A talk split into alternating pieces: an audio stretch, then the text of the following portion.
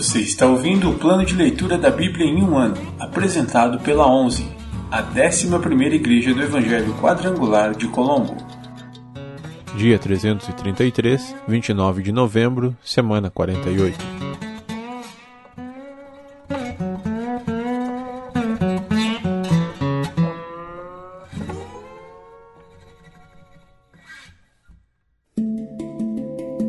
Novo Testamento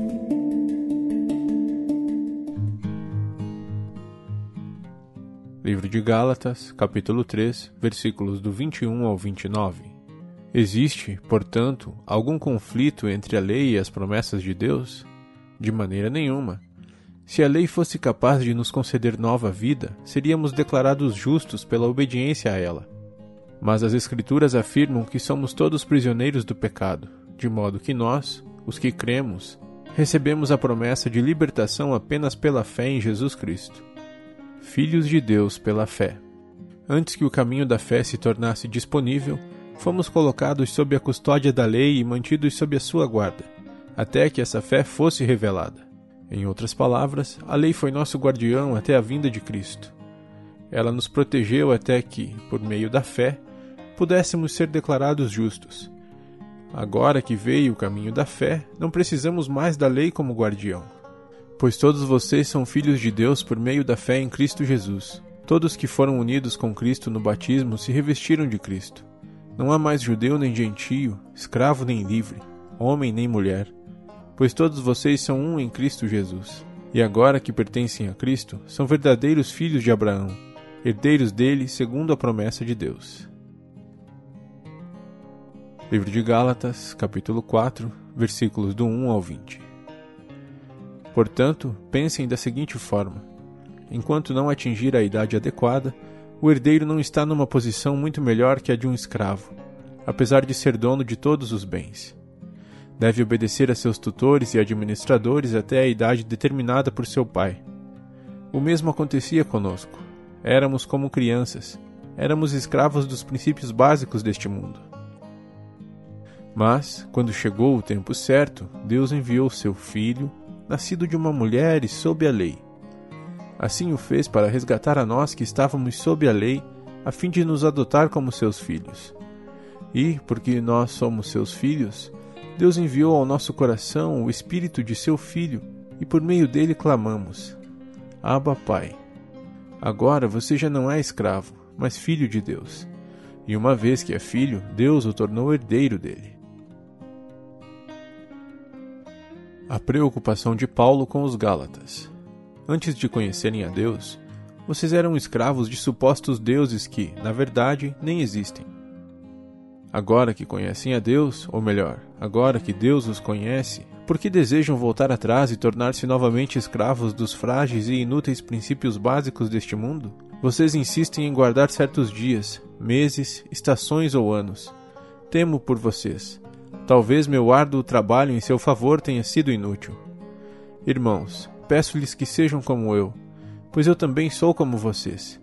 E vocês não me trataram mal, e certamente se lembram de que eu estava doente quando lhes anunciei as boas novas pela primeira vez. Embora minha saúde precária fosse uma tentação para me rejeitarem, vocês não me desprezaram nem me mandaram embora. Ao contrário, acolheram-me e cuidaram de mim como se eu fosse um anjo de Deus ou mesmo o próprio Cristo Jesus. O que aconteceu com a alegria que vocês demonstraram naquela ocasião? Estou certo de que, se fosse possível, teriam arrancado os próprios olhos e os teriam dado a mim. Acaso me tornei inimigo de vocês porque lhes digo a verdade? Esses falsos mestres estão extremamente ansiosos para agradá-los, mas suas intenções não são boas. Querem afastá-los de mim para que dependam deles. Se alguém deseja agradá-los, muito bem mas que o faça sempre e não só quando estou com vocês. Ó oh, meus filhos queridos, sinto como se estivesse passando outra vez pelas dores de parto por sua causa, e elas continuarão até que Cristo seja plenamente desenvolvido em vocês. Gostaria de poder estar aí com vocês para lhes falar em outro tom, mas, distante como estou, não sei o que mais fazer para ajudá-los.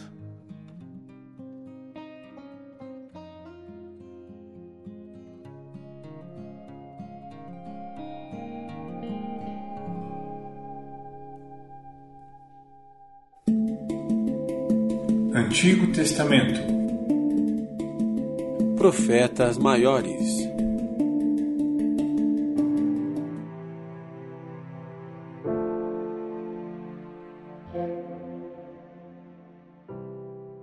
Lamentações, capítulo 1 Grande tristeza em Jerusalém. A cidade que antes era cheia de gente agora está deserta. Antes era grande entre as nações, agora está sozinha, como uma viúva. Antes era rainha de toda a terra, agora é escrava. Ela passa a noite aos prantos, lágrimas correm por seu rosto. De todos os seus amantes, não resta um sequer para consolá-la. Todos os seus amigos a traíram e se tornaram seus inimigos. Judá foi levada para o exílio e oprimida com cruel escravidão. Vive entre as nações e não tem lugar para descansar. Seus inimigos a perseguiram, e ela não tem a quem recorrer. As estradas para Sião estão de luto, pois as multidões já não vêm celebrar as festas. Os portões da cidade estão em silêncio. Os sacerdotes gemem, as moças choram. Como é amargo seu destino! Seus adversários se tornaram seus senhores, e seus inimigos prosperam, pois o Senhor castigou Jerusalém por seus muitos pecados. Seus filhos foram capturados e levados para o exílio. A bela Sião foi despojada de toda sua majestade. Seus príncipes são como cervos famintos em busca de pasto. Estão fracos demais para fugir do inimigo que os persegue. Em meio à sua tristeza e às suas andanças, Jerusalém se lembra de seu antigo esplendor. Agora, porém, caiu nas mãos de seu inimigo e não há quem a ajude. Seu inimigo a derrubou e zombou de sua queda. Jerusalém pecou terrivelmente, por isso foi jogada fora como um trapo imundo. Todos que antes a honravam agora a desprezam, pois a viram nua e humilhada. Só resta a ela gemer e esconder o rosto. Com sua impureza, contaminou as vestes e não pensou nas consequências. Agora está caída no chão e não há quem a levante. Senhor, vê minha aflição, ela disse. O inimigo triunfou. O inimigo a saqueou e levou todos os seus valiosos bens. Ela viu estrangeiros profanarem seu templo sagrado o lugar em que o Senhor os proibira de entrar. Seu povo geme à procura de pão, trocaram seus tesouros por alimento para sobreviver. Olha, Senhor, ela se lamenta, e vê como sou desprezada. Isso tudo nada significa para vocês que passam por mim? Olhem ao redor e vejam se a dor igual à minha, que o Senhor trouxe sobre mim quando se acendeu sua ira. Do céu enviou fogo que me queima os ossos, pôs uma armadilha em meu caminho e me fez voltar atrás deixou-me devastada, atormentada o dia todo por uma doença. Trançou meus pecados como uma corda para me prender ao jugo do exílio. O Senhor me tirou a força e me entregou a meus inimigos. Estou em defesa nas mãos deles. O Senhor tratou meus homens valentes com desprezo. Por ordem sua, um grande exército veio para esmagar meus jovens guerreiros. O Senhor pisou a amada cidade de Jerusalém como se pisam uvas no tanque de prensar. Choro por todas essas coisas. Lágrimas correm por meu rosto. Não resta ninguém para me consolar. Estão longe os que poderiam me animar. Meus filhos não têm futuro, pois o inimigo nos conquistou. Sião estende as mãos, mas ninguém a consola. O Senhor disse a respeito de seu povo, Israel, que seus vizinhos sejam seus inimigos, que Jerusalém seja jogada fora como trapo imundo. O Senhor é justo, diz Jerusalém, pois me rebelei contra ele. Ouçam todos os povos e vejam minha angústia, pois meus filhos e filhas foram levados para o exílio. Pedi ajuda a meus aliados, mas eles me traíram. Meus sacerdotes e meus líderes morreram de fome na cidade enquanto procuravam alimento para sobreviver. Senhor, vê minha angústia. Meu coração está aflito minha alma desesperada, pois me rebelei terrivelmente contra ti. Nas ruas, a espada mata, e, em casa, só há morte. Outros ouviram meus gemidos, mas ninguém veio me consolar. Quando meus inimigos souberam de minha desgraça, se alegraram de ver o que tu havias feito. Ah, traze o dia que prometeste, em que eles sofrerão como eu sofri. Vê todas as maldades deles, Senhor, e castiga-os como me castigaste por todos os meus pecados. Meus gemidos são muitos e meu coração está enfermo. Livro de Lamentações, capítulo 2 Em sua ira, o Senhor cobriu com uma sombra a bela Sião.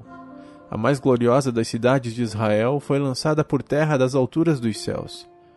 No dia de sua grande ira, o Senhor não teve compaixão nem mesmo de seu templo. Sem piedade, o Senhor destruiu todas as casas de Israel. Em sua ira, derrubou os muros fortificados da bela Jerusalém. Jogou-os por terra e humilhou o reino e seus governantes.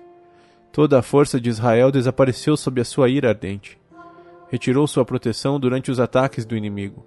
Como labaredas de fogo, consome tudo ao redor. Prepara o arco para atacar seu povo, como se fosse seu inimigo. Usa contra ele sua força para matar os melhores jovens. Derrama como fogo sua fúria sobre a tenda da bela Sião. Sim, o Senhor derrotou Israel como se fosse seu inimigo. Destruiu seus palácios e demoliu suas fortalezas. Trouxe tristeza e choro sem fim sobre a bela Jerusalém. Derrubou com violência seu templo, como uma cabana num jardim. O Senhor fez cair no esquecimento as festas sagradas e os sábados. Reis e sacerdotes caíram juntos diante de sua ira ardente. O Senhor rejeitou seu altar e desprezou seu santuário. Entregou os palácios de Jerusalém a seus inimigos. No templo do Senhor, gritam como se fosse um dia de celebração. O Senhor se decidiu a derrubar os muros da bela Sião, traçou planos detalhados para sua destruição e fez o que planejou. Por isso as fortificações e os muros caíram diante dele. Os portões de Jerusalém afundaram na terra. Ele despedaçou suas trancas. Seu rei e seus príncipes foram exilados entre as nações. Sua lei deixou de existir. Seus profetas não recebem mais visões do Senhor. Os líderes da bela Jerusalém sentam-se no chão em silêncio. Vestem-se de pano de saco e jogam pó sobre a cabeça. As moças de Jerusalém abaixam a cabeça envergonhadas. Chorei até que não tivesse mais lágrimas. Meu coração está aflito. Meu espírito se derrama de angústia quando vejo a calamidade de meu povo. Crianças pequenas e bebês desfalecem e morrem nas ruas. Clamam as mães: Estamos com fome e sede. Desfalecem nas ruas, como o guerreiro ferido na batalha.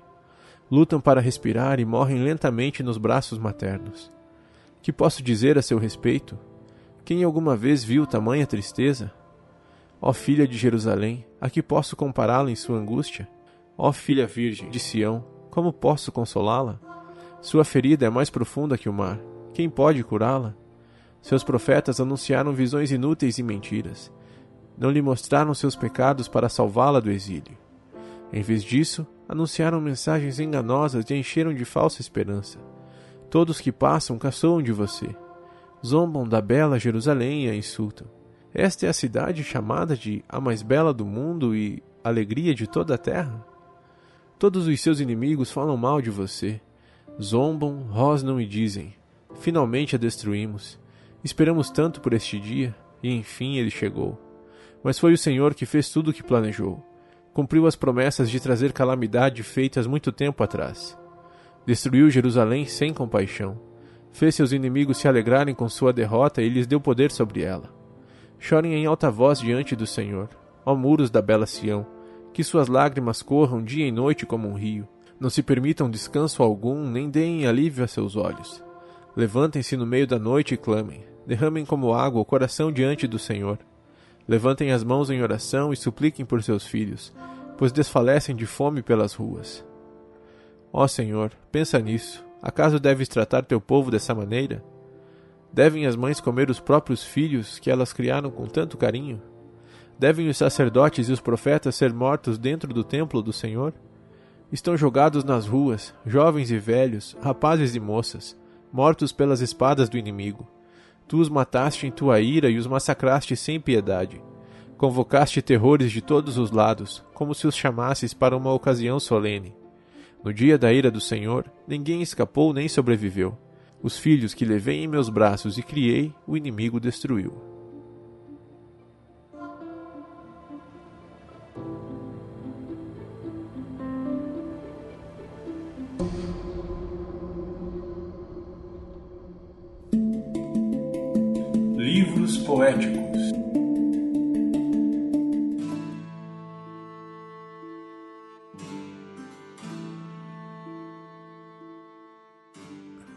Salmos, capítulo 145 Salmo de louvor de Davi Eu te exaltarei, meu Deus e Rei. Louvarei teu nome para todo sempre. Todos os dias te louvarei. Sim, louvarei teu nome para sempre. Grande é o Senhor, ele é digno de muito louvor. É impossível medir sua grandeza. Que cada geração conte a seus filhos sobre tuas obras e proclame teu poder. Meditarei em teu majestoso e glorioso esplendor e em tuas maravilhas. Todos falarão de teus feitos notáveis, e eu anunciarei tua grandeza. Todos contarão a história de tua imensa bondade, e cantarão de alegria sobre tua justiça. O Senhor é misericordioso e compassivo, lento para se irar e cheio de amor. O Senhor é bom para todos, derrama misericórdia sobre toda a sua criação. Todas as tuas obras te darão graças, ó Senhor, e teus fiéis te louvarão. Falarão da glória do teu reino e proclamarão o teu poder. Anunciarão teus feitos poderosos e a majestade e glória do teu reino. Pois o teu reino é reino para sempre. Tu governas por todas as gerações. O Senhor sempre cumpre suas promessas. É bondoso em tudo o que faz. O Senhor ajuda os que caíram e levanta os que estão encurvados sob o peso de suas cargas. Os olhos de todos estão voltados para ti com esperança. Tu lhes provês o alimento conforme necessitam. Quando abres tua mão, satisfazes o anseio de todos os seres vivos. O Senhor é justo em tudo o que faz, é cheio de bondade. O Senhor está perto de todos que o invocam, sim, de todos que o invocam com sinceridade. Ele concede os desejos dos que o temem. Ouve seus clamores e os livra. O Senhor protege todos que o amam, mas destrói os perversos. Louvarei o Senhor, e que todos na terra louvem seu santo nome para todo sempre.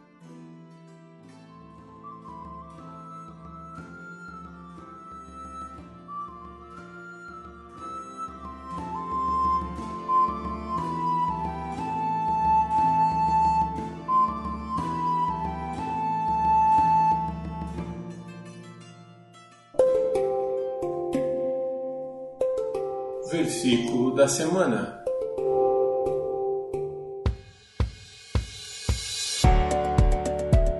Mas o fruto do Espírito é amor, alegria, paz, longanimidade, benignidade, bondade, fidelidade, mansidão, domínio próprio. Contra estas coisas não há lei. Gálatas 5, 22, 23.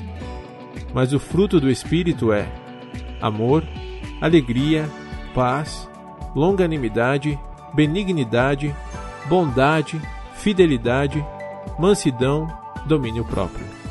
Contra estas coisas não há lei. Gálatas 5, 22, 23. Mas o fruto do Espírito é amor, alegria, paz, longanimidade, benignidade, bondade, fidelidade, mansidão, domínio próprio. Contra estas coisas não há lei. Gálatas 5, 22, 23.